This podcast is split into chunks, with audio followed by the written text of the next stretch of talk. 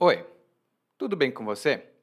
Welcome to Intermediate Portuguese, the only podcast that truly helps you tell your story in Portuguese the way you do in your native language.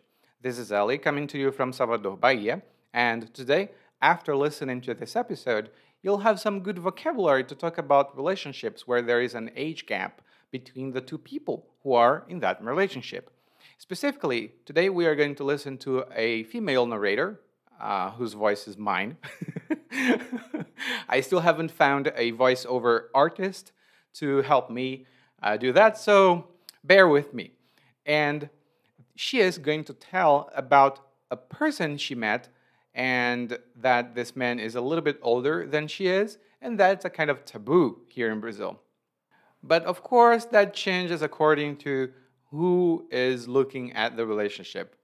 If you want to have more information about this topic, including a full glossary of everything that we discuss here, you can go to PortugueseWithEli.com forward slash school because the transcript of this podcast is included in our uh, continuing education program. Not only the transcript, but also the learning guide, an exclusive forum for you to ask questions, and extra stuff that is reserved for the uh, participants of the uh, continuing education program. By the way, if you're listening this before Christmas in 2022, we have a Christmas special. So you can go to the website portuguesewitheli.com forward slash school and look around because you're going to see something that is very special for you. now, let's get started with episode 202 or 202, né, em bom português. Relacionamento com diferença de idade.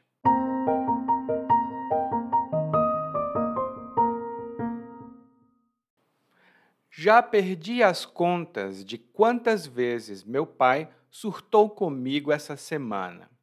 E tudo por causa de um relacionamento bobo. Sabe, conheci um coroa na galeria onde trabalho. Ele era um cliente e o nome era Jânio. Primeiro, o Jânio foi muito galante comigo. Tinha um papo inteligente, era formoso e ainda por cima muito enxuto. E, apesar da investida inicial, ele foi super respeitoso. Pedia o meu consentimento para falar comigo e sempre respeitava os meus limites. Ele foi tão maravilhoso que nem liguei para a nossa diferença de idade. O Jânio era 15 anos mais velho que eu e aceitei o pedido de namoro que ele fez, ajoelhado num jantar à luz de velas. Disse que, se eu quisesse, nem precisava mais trabalhar, que ele tinha como me patrocinar, mas recusei. Eu não estava querendo dar o golpe do baú nem nada, e não precisava disso. E, de todo modo, ele não queria que eu parasse. Só ofereceu porque se eu quisesse, podia me dedicar à minha arte. Quando meu pai ficou sabendo, foi o furo do século. A Anita está namorando um ancião que tinha idade para ser o pai dela. Contou para minha mãe, que só disse: panela velha é que faz comida boa. Meu pai ficou roxo que nem uma berinjela. E a regra dos sete? ele gritou.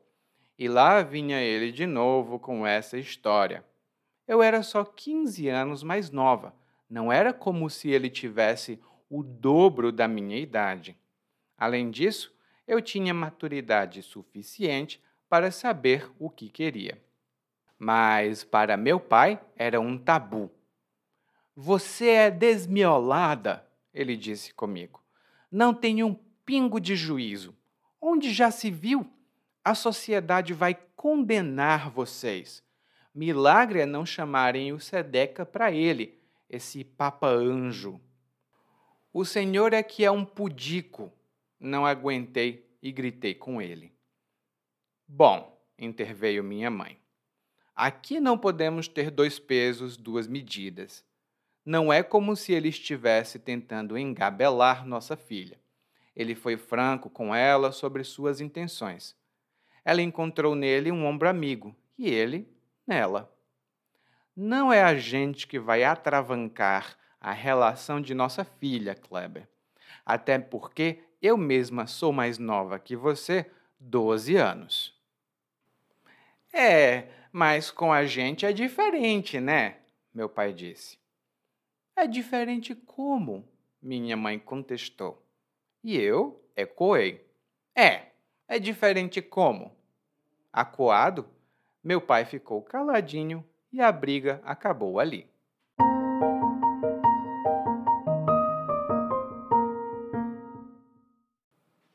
No monólogo de hoje, nós temos uma narradora, apesar de ser a minha voz, e ela começa já falando sobre um problema que ela tem.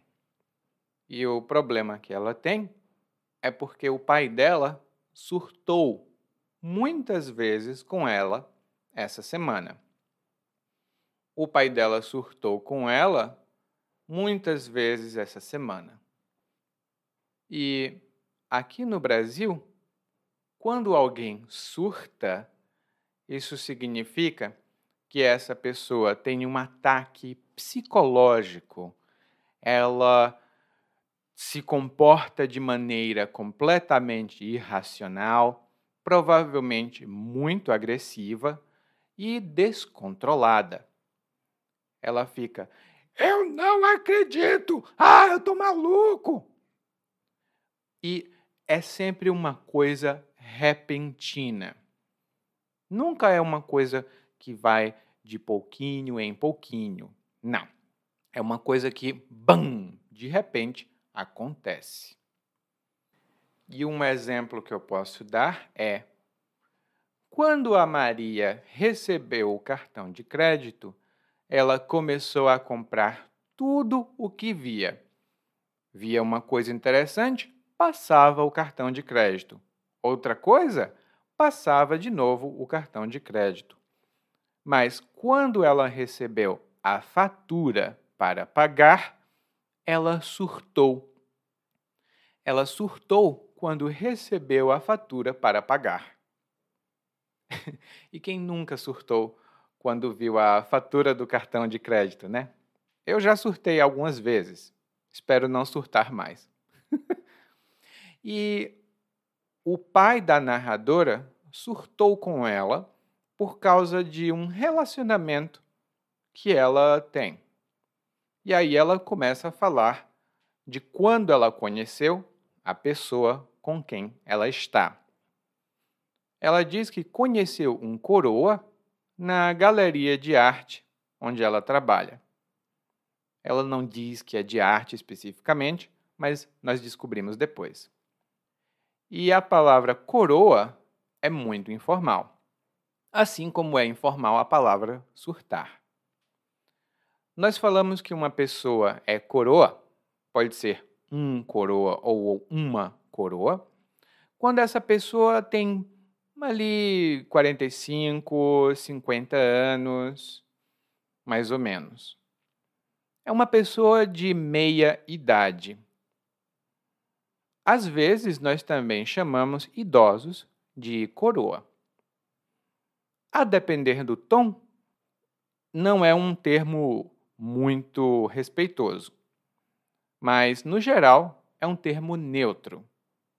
É informal, mas é neutro e, dependendo do uso, pode ser positivo ou negativo. Por exemplo, eu tenho 34 anos, então ainda não sou coroa. Mas quando eu completar 42, 43, já vão poder me chamar de coroa. E existem pessoas que têm preferências por ter relacionamentos com coroas. Elas procuram geralmente pessoas mais maduras. E aqui ela começa a falar um pouco sobre o coroa com quem ela está. Ela diz que o nome dele é Jânio e realmente hoje em dia não é um nome muito comum. Jânio é um nome mais antigo.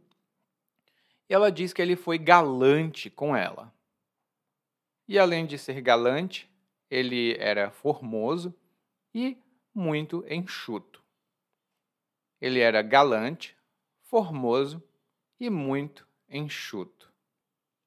Aqui temos três boas palavras para descrever uma pessoa, não só um coroa ou uma coroa, mas uma pessoa qualquer. A primeira delas é galante. E quando chamamos alguém de galante, isso quer dizer que achamos que essa pessoa é muito gentil, muito elegante e provavelmente delicada. Normalmente nós falamos de homens galantes. Não é muito comum dizer que uma mulher é galante, mas não é impossível. Só não é comum. Por exemplo, quando conheci o meu marido, ele era muito galante. Abria a porta do carro para mim, me oferecia flores e sempre me ligava na hora do almoço para me desejar um feliz dia. Hoje, 20 anos depois de casados, ele me liga para me chamar de gorda, ele sai do carro e me deixa lá dentro. Ele deixou de ser galante. A segunda palavra que a narradora utiliza aqui é formoso.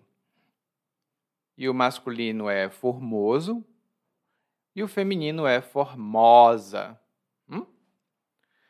E uma pessoa formosa é uma pessoa que tem um corpo bonito, que tem um jeito agradável quando você olha para ela.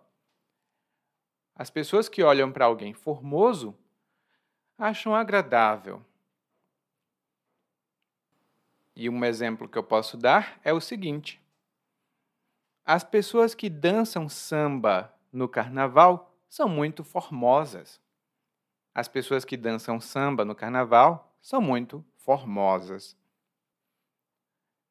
E a terceira palavra que a narradora utilizou aqui foi enxuto.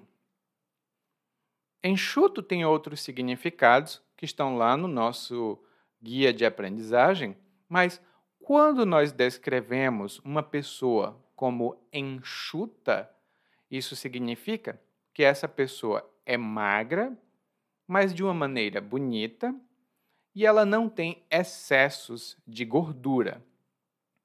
Ela é enxuta. Por exemplo, mesmo depois de ter nove filhos, a Pamela continua muito enxuta. Mesmo depois de ter nove filhos, a Pamela continua muito enxuta. Eu queria saber qual é o segredo dela. E aí a narradora diz: Bom, ele era assim e ele deu uma investida? Ele fez uma investida inicial mas foi muito respeitoso, porque ele pedia o meu consentimento para falar comigo e respeitava os meus limites. Ele deu uma investida inicial, mas foi respeitoso. E ele sempre pedia o meu consentimento. Aqui nós temos duas boas palavras. A primeira delas é uma investida. E quando alguém faz uma investida ou dá uma investida em outra pessoa, isso significa que ela faz um comentário, ela toma uma atitude de tentar seduzir essa outra pessoa. Ela quer ter um relacionamento, talvez, ou quer ser namorado ou namorada da outra pessoa então ela faz uma investida. Nem sempre as investidas são bem recebidas, porque tem hora e lugar para tudo. Por exemplo, a Diana acabou pedindo demissão porque já não aguentava mais as investidas do chefe. A Diana acabou pedindo demissão porque já não aguentava mais as investidas do chefe.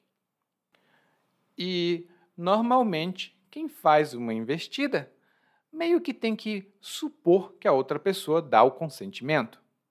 Ou tem que pedir. Porque o consentimento é quando você consente, quando você autoriza ou dá permissão para alguém fazer alguma coisa. Por exemplo, eu sou um vendedor em uma grande empresa e os produtos que nós vendemos são um pouco caros.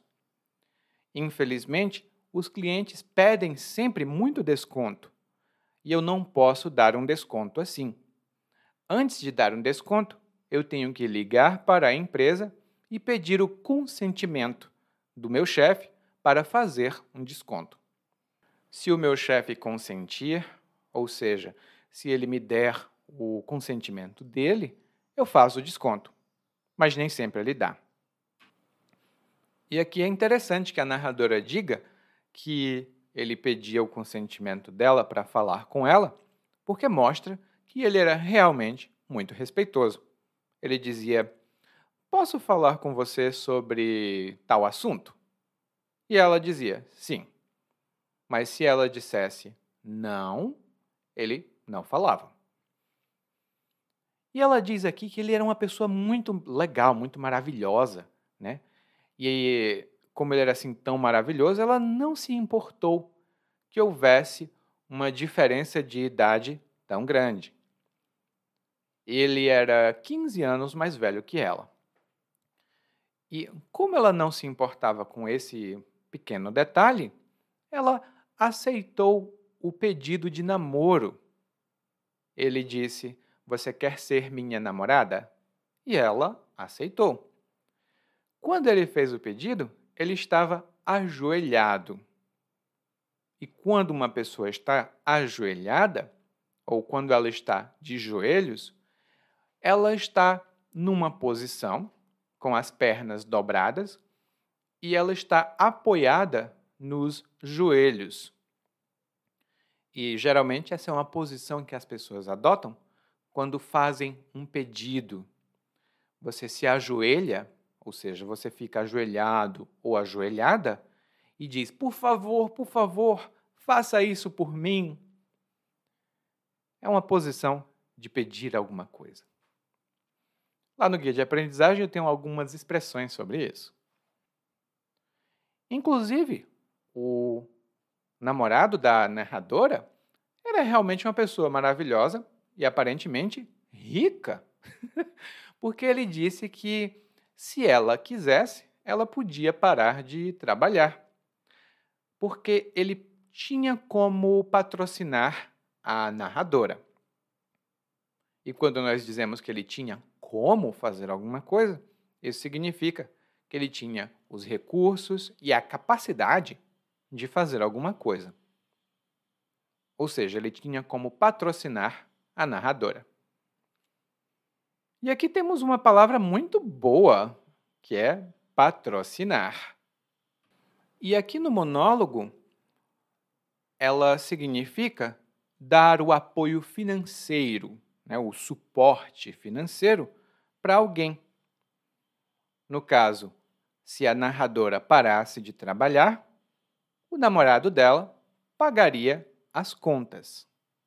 Ou seja, ele patrocinaria a narradora. Mas nós também podemos falar de empresas que patrocinam um evento, por exemplo, ou patrocinam um time esportivo. E um exemplo que eu posso dar é o das empresas que patrocinam os grandes eventos de futebol. Quando as empresas patrocinam esses eventos, elas dão dinheiro para o evento e o nome dessas empresas aparece com muito destaque. Eu não vou falar o nome dessas empresas porque nenhuma delas está me patrocinando. Mas se alguma empresa estiver ouvindo e quiser patrocinar esse podcast, por favor, entre em contato. Eu preciso de patrocinadores. Bom, ele ofereceu né, um patrocínio, ele se ofereceu para patrocinar a narradora, mas ela não quis. Primeiro, ela diz que não estava querendo dar o golpe do baú. ela não estava querendo dar o golpe do baú. E também não precisava do dinheiro dele. E o golpe do baú é uma expressão informal. E quando uma pessoa dá o golpe do baú, isso significa que ela se casa com uma outra pessoa porque ela quer receber o dinheiro dessa pessoa quando ela morrer. Muitas pessoas, e aqui eu vou falar um pouco sobre a cultura brasileira, mas muitas pessoas acham que quando uma mulher muito jovem se casa com um homem muito velho, ela só está esperando que ele morra. Quando ele morrer, ela vai ficar rica. E aqui eu estou falando de uma maneira engraçada, mas é uma coisa que muitos brasileiros falam. Né? E então, quando ela se casa com ele, não é por amor, é por interesse. Ela só quer dar o golpe do baú. Lá no guia de aprendizagem eu tenho algumas informações adicionais e também a imagem de um baú, que é um item que a gente usa para guardar coisas dentro. Não mais muito, né, mas era muito comum antigamente. Então, a narradora diz: Bom, eu não estava querendo dar o golpe do baú, e também ela trabalhava, né? Mas ela recebeu a proposta, mesmo assim, porque ele queria deixar essa porta aberta. Ele queria deixar essa possibilidade para ela. Só que aí nem tudo, como a gente diz em português, nem tudo é um mar de rosas. Porque o, o pai da narradora fica sabendo do namoro dela. E o pai dela, aparentemente, é uma pessoa mais tradicional, porque ele surtou com o relacionamento dela. E quando ele fica sabendo, meu Deus, é o furo do século. É o furo do século. E o furo tem outros significados, mas no nosso monólogo é um furo jornalístico. E um furo jornalístico é uma notícia de primeira mão que é dada pela primeira vez. E aí eu vou dar um exemplo. Todo mundo pensava que tudo ia muito bem no governo, mas os repórteres daquele jornal estavam investigando. E eles estavam investigando a corrupção no governo. Depois de alguns meses de investigação, eles deram um furo jornalístico. E a notícia que eles descobriram era exclusiva deles. E ela causou muitos problemas para o governo. Depois, todo mundo começou a falar da notícia e ela já não era mais um furo. Mas o jornal que começou, que deu esse furo, ficou muito famoso. E lá no nosso guia de aprendizagem eu tenho alguns dos maiores furos jornalísticos aqui do Brasil que se relacionam um pouco com a nossa cultura moderna. Hum? Dê uma olhada lá. Bom, e no sentido informal, é o furo é uma fofoca muito quente. e a fofoca muito quente para o pai da narradora é que ela estava namorando um ancião. ela estava namorando um ancião que tinha idade para ser o pai dela. E eu estou rindo porque o pai dela é muito exagerado nesse aqui, nesse sentido. Porque um ancião é uma pessoa, um homem, a mulher é uma anciã, é uma pessoa de idade muito avançada. E Normalmente nós temos uma ideia de que um ancião é um sábio também. Ele sabe de muita coisa. Ele tem muita sabedoria. Por exemplo, todo mundo queria visitar o ancião que morava nas montanhas para falar com ele e extrair dele a sabedoria. Todo mundo queria falar com o ancião que morava nas montanhas, porque ele era muito sábio. E aqui está claro que o namorado da narradora não é ancião, porque ele só é 15 anos mais velho do que a narradora. E aqui eu suponho que ela tenha 25 anos. Então talvez ele tenha 40.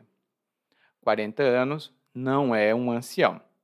Talvez 80, 90, mas não 40. Ou pelo menos eu espero que não, porque eu estou perto dos 40. eu não posso ser um ancião. Ainda não. Bom, o pai da narradora conta para a mãe dela que a filha está namorando com um homem mais velho. E a mãe faz um comentário muito bom. Ela diz: Panela velha é que faz comida boa.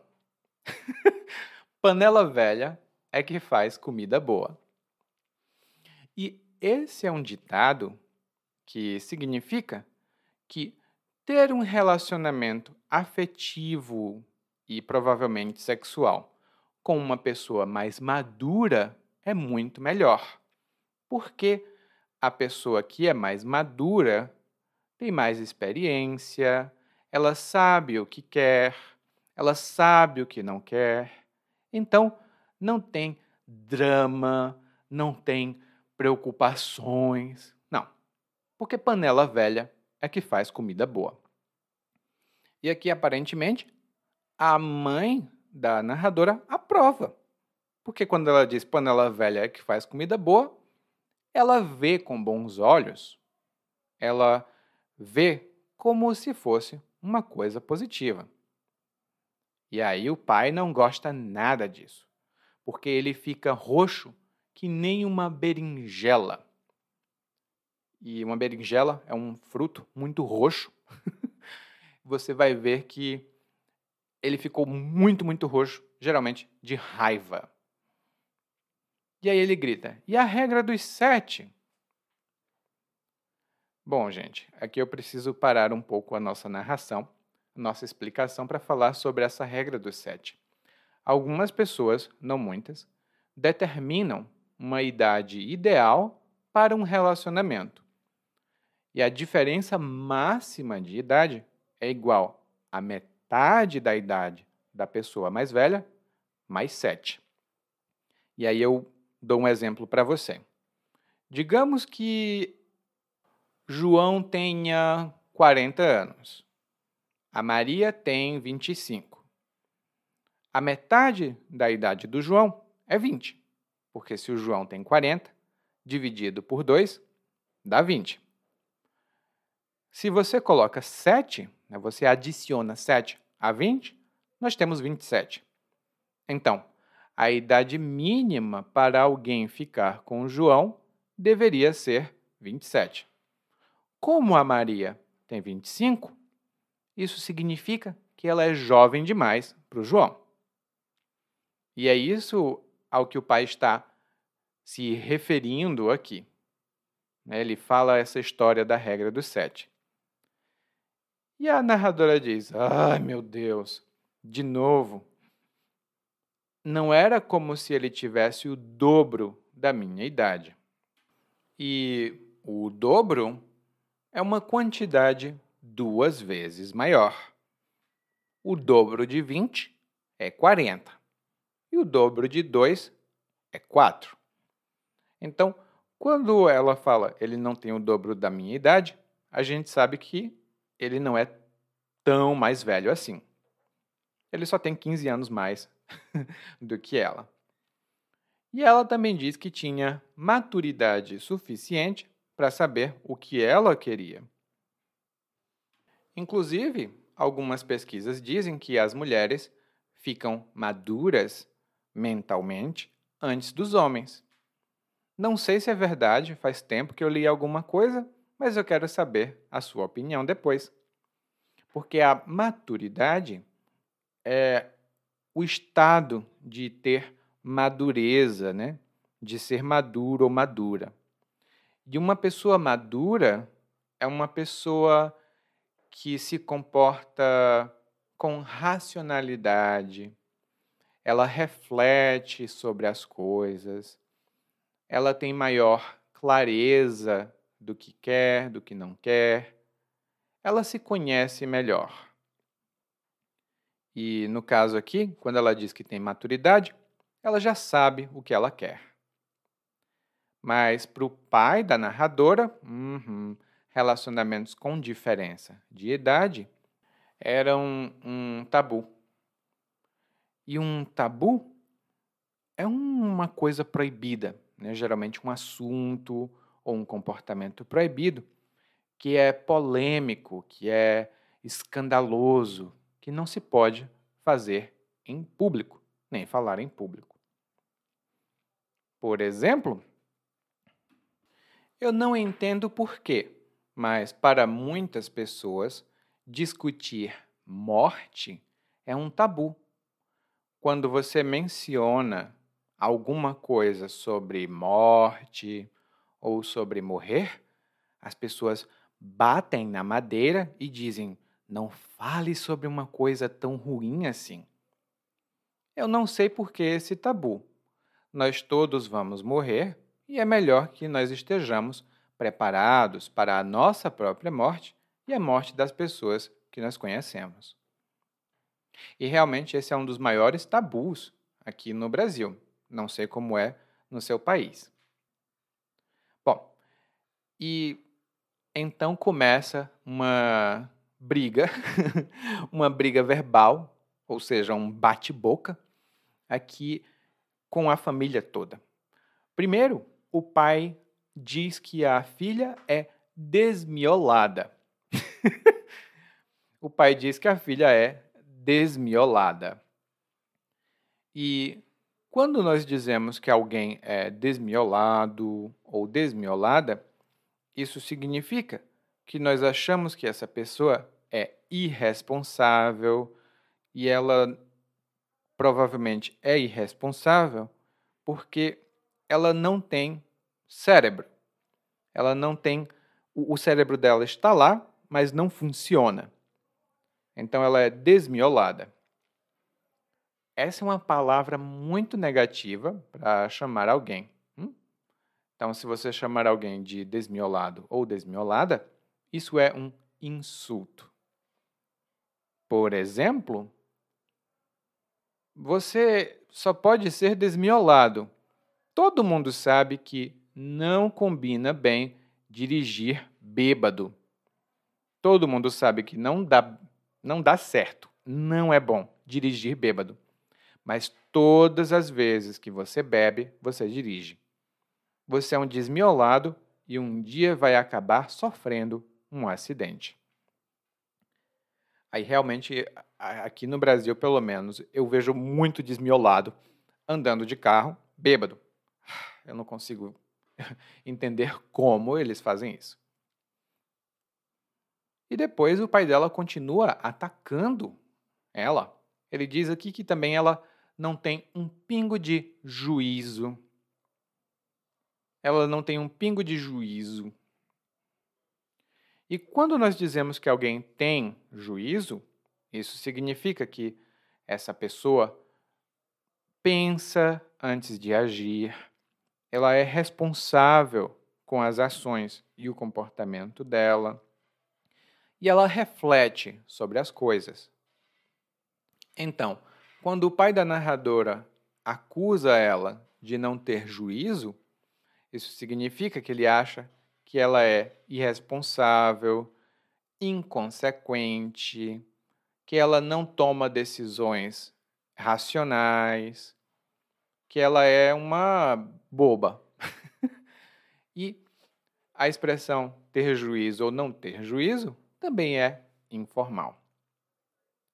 Por exemplo, a Fernanda não tem juízo. Ela tem três filhos com esse cara que não tem emprego.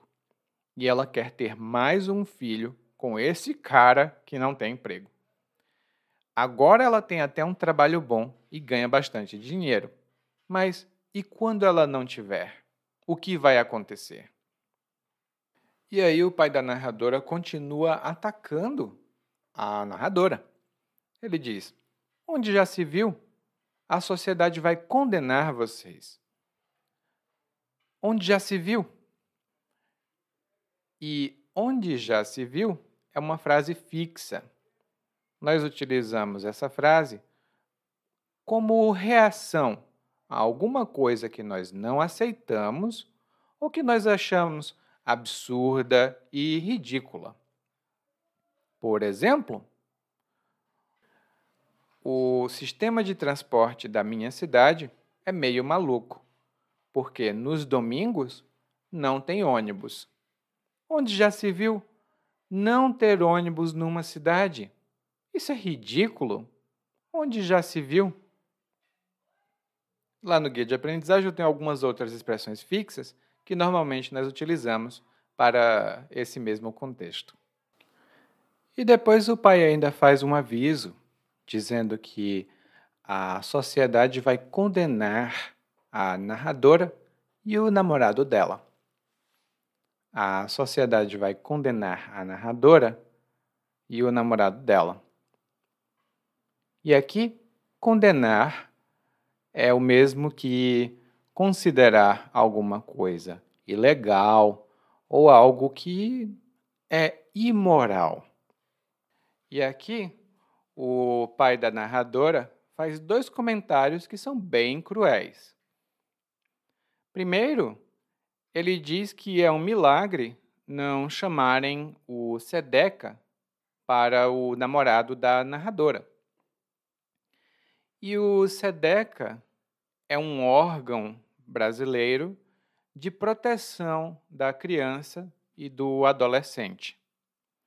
Esse órgão, o SEDECA, fica responsável por investigar e proteger as crianças e os adolescentes em situação de risco. E é cruel porque a narradora não é nem criança nem adolescente. E o pai dela ainda chama o namorado dela de Papa Anjo. E Papa Anjo é um termo informal e normalmente muito pejorativo que usamos para falar de alguém que tem uma preferência por pessoas mais jovens, geralmente muito mais jovens do que ela. Uma pessoa de 70 com outra de 20 é, nós podemos dizer que essa pessoa talvez seja um papa anjo. Claro, esse termo é bem negativo, então você não vai querer falar diretamente para uma pessoa. Ou talvez queira, depende do seu relacionamento com essa pessoa. Bom, o pai da narradora faz muitas acusações, ele ataca ela e ela pá, ataca de volta. Ela diz que ele é um pudico. Um pudico é o que ela diz que ele é. E um pudico é uma pessoa que tem muito pudor. Ela é muito uh, envergonhada. Então, ela não fala sobre assuntos indecentes, ela não fala sobre assuntos imorais e, publicamente, ela tem uma atitude de que ela é pura, ela é inocente ou ela é decente. E, no geral, uma atitude pudica não é bem vista. Não é uma palavra negativa, mas as pessoas pensam que isso é uma coisa falsa. Pudico é uma palavra um pouco mais comum no português escrito e também em conversações formais. No dia a dia, nós utilizamos também a palavra recatada. E lá no nosso guia de aprendizagem, eu tenho uma nota cultural muito divertida sobre essa palavra. Então aqui está o pai atacando a filha e a filha atacando o pai. Alguém precisa acabar com isso. E quem intervém é a mãe. Quem intervém é a mãe. A mãe interveio na situação. E quando alguém intervém em uma situação, isso significa que essa pessoa tenta influenciar essa situação. Ela tenta fazer alguma coisa para mudar essa situação. Então, aqui no caso, a mãe via que o pai brigava com a filha, então ela interveio, provavelmente para acabar com essa briga. E ela fala que não podemos ter dois pesos e duas medidas. E a expressão dois pesos e duas medidas é muito comum até. E nós falamos de critérios de avaliação ou de julgamento.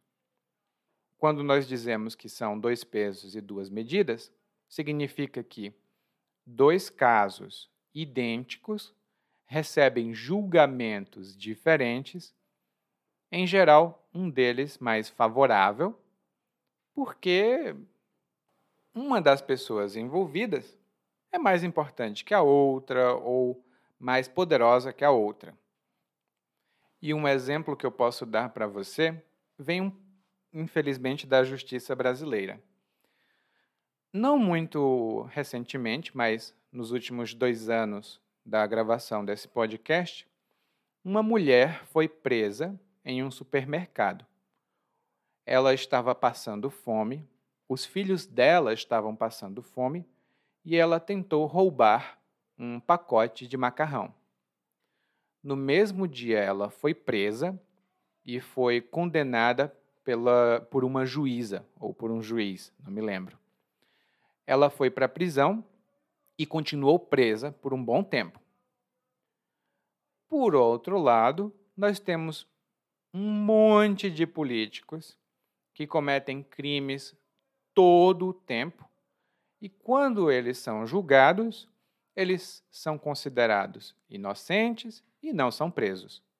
Ou são presos em casa. Que, qual é? Se a pessoa tem uma casa muito boa, ficar preso é uma coisa boa. Eu gostaria de ficar preso numa casa com cinco quartos, quatro banheiros, um empregado e tudo mais. Não na minha casa aqui, mas em uma casa grande. Então, o sistema de justiça brasileiro são dois pesos, duas medidas. Se você rouba, mas é pobre, vai preso. Se você rouba, mas é poderoso e político, fica solto. Desculpa esse momento de uh, militância política, mas é porque eu fico com muita raiva desse dois pesos, duas medidas. Bom, e a mãe da narradora continua falando aqui ela diz que o homem não está tentando engabelar a filha deles. Ele não está tentando engabelar a filha deles. E engabelar é uma palavra muito informal que significa enganar. Quando você engabela alguém, isso significa que você engana essa pessoa, geralmente porque você quer ter alguma vantagem, algum benefício. Então você engabela essa pessoa. E um exemplo que eu posso dar é: é muito, muito importante que um turista saiba onde ele está indo e é bom que ele saiba falar português também, porque infelizmente muitos vendedores tentam engabelar turistas e, como os turistas não entendem o que se diz, acabam sendo vítimas. E não só o namorado da filha não está tentando engabelar ela, como ele também foi franco sobre as intenções dele. E quando ele foi franco, isso significa que ele foi sincero, ele foi claro. Ele disse tudo o que podia dizer de verdade. E a mãe continua dizendo aqui, e ela diz uma coisa legal, que tanto a filha encontrou no homem um ombro amigo, como ele encontrou um ombro amigo nela. E essa é uma expressão informal aqui no Brasil. Quando a gente fala de um ombro amigo, a gente fala de uma pessoa com quem a gente pode conversar sobre as nossas preocupações e com quem a gente pode confidenciar, falar sobre confidências, né? Então, e, e geralmente, por exemplo, em horas difíceis, nós precisamos de um ombro amigo para chorar. Porque nem sempre é fácil aguentar tudo sozinho ou sozinha. Então, ter um ombro amigo, especialmente quando a gente vai ficando mais velho, é importante. E um ombro amigo não precisa ser só um relacionamento afetivo. Pode ser um amigo ou uma amiga. E a mãe da narradora ainda faz um aviso, ela faz um alerta, que nem ele nem ela vão atravancar a relação da filha deles. Nem ele nem ela vão atravancar a relação da filha deles. E atravancar é uma palavra informal que significa colocar obstáculo impor um obstáculo para alguma coisa, né? atrapalhar que alguma coisa seja feita. E antigamente, hoje eu não vejo muito isso acontecer em cidades grandes, mas antigamente os pais realmente atravancavam os relacionamentos dos filhos. Se eles pensassem que a outra pessoa não era muito boa para o filho ou a filha deles. E aí ela diz: ah, a gente não vai atravancar, né? a gente não vai atrapalhar o relacionamento da nossa filha, porque eu sou 12 anos mais nova do que você. então, ele fala da filha, mas ele também é mais velho do que a esposa dele. E aí o marido, né, o pai, diz: É, mas é diferente, né, com a gente. E a mãe contesta. Ela diz: é diferente como? E a filha ecoa, ou seja, ela repete exatamente o que a mãe disse. É, é diferente como? E aí o pai ficou triste. Ele ficou triste porque ele se sentia humilhado e vencido. Mas a palavra que a narradora utilizou foi acuado. E acuado é exatamente isso: uma pessoa que se sente vencida e, por isso, humilhada. Geralmente, essa pessoa fica visivelmente triste. Então, vendo que tanto a esposa quanto a filha estavam contra ele, o pai ficou acuado e a briga acabou ali. Bom, é, se você tiver uma opinião sobre esse episódio, compartilha comigo, tá? Lá no nosso, é, nas notas do nosso episódio, tem um lugar onde você pode enviar uma mensagem para gente. E só para dizer aqui, eu não vou atravancar o seu progresso, na verdade, eu quero ajudar você a continuar e por isso nós vamos ouvir o monólogo mais uma vez, mas dessa vez na velocidade natural. Já perdi as contas de quantas vezes meu pai surtou comigo essa semana. E tudo por causa de um relacionamento bobo. Sabe, conheci um coroa na galeria onde trabalho. Ele era um cliente e o nome era Jânio. Primeiro, o Jânio foi muito galante comigo. Tinha um papo inteligente, era formoso e ainda por cima muito enxuto. E apesar da investida inicial, ele foi super respeitoso. Pediu meu consentimento para falar comigo e sempre respeitava os meus limites. Ele foi tão maravilhoso que nem liguei para nossa diferença de idade. O Jânio era 15 anos mais velho que eu e aceitei o pedido de namoro que ele fez ajoelhado num jantar à luz de velas. Disse que se eu quisesse, nem precisava mais trabalhar, que ele tinha como me patrocinar. Mas recusei. Eu não estava querendo dar o golpe do baú nem nada e não precisava disso. E, de todo modo, ele não queria que eu parasse, só ofereceu porque, se eu quisesse, podia me dedicar à minha arte. Quando meu pai ficou sabendo, foi o furo do século. Ai, a Anitta tá namorando um ancião que tinha idade para ser o pai dela. Contou para minha mãe, que só disse: panela velha que faz comida boa. Meu pai ficou roxo que nem uma berinjela. E a regra dos sete? Ele gritou. E lá vinha ele de novo com essa história. Oh. Eu era só 15 anos mais nova, não era como se ele tivesse o dobro da minha idade. Além disso, eu tinha maturidade suficiente para saber o que queria. Mas para o meu pai, era um tabu. Você é desmiolada, ele disse comigo. Não tem um pingo de juízo. Onde já se viu? A sociedade vai condenar vocês. Milagre é não chamarem o Sedeca para ele, esse papa anjo. O senhor é que é um pudico. Não aguentei e gritei com ele. Bom, interveio minha mãe. Aqui não podemos ter dois pesos, duas medidas. Não é como se ele estivesse tentando engabelar nossa filha. Ele foi franco com ela sobre suas intenções.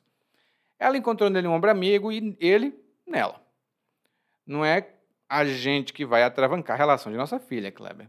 Até porque eu mesmo sou mais nova que você, 12 anos. É, mas com a gente é diferente, né? Meu pai disse. É diferente como? Minha mãe contestou. E eu ecoei. É, é diferente como? Acuado, meu pai ficou caladinho e a briga acabou ali. Oi, tudo bem? Provavelmente você escuta nosso podcast há algum tempo.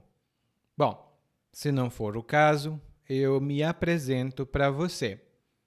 Eu sou o Eli, é, para Eliakim, e sou professor de português responsável pelo podcast, pelo site portuguesewitheli.com, pelo outro site readbrazilianportuguese.com e muitas outras fontes de conteúdo para aprendizes de português que, como você, querem falar e entender o português brasileiro.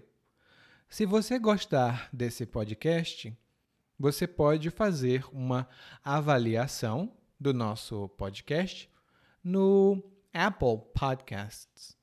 Você pode fazer a sua avaliação e isso ajuda muito. Obrigado.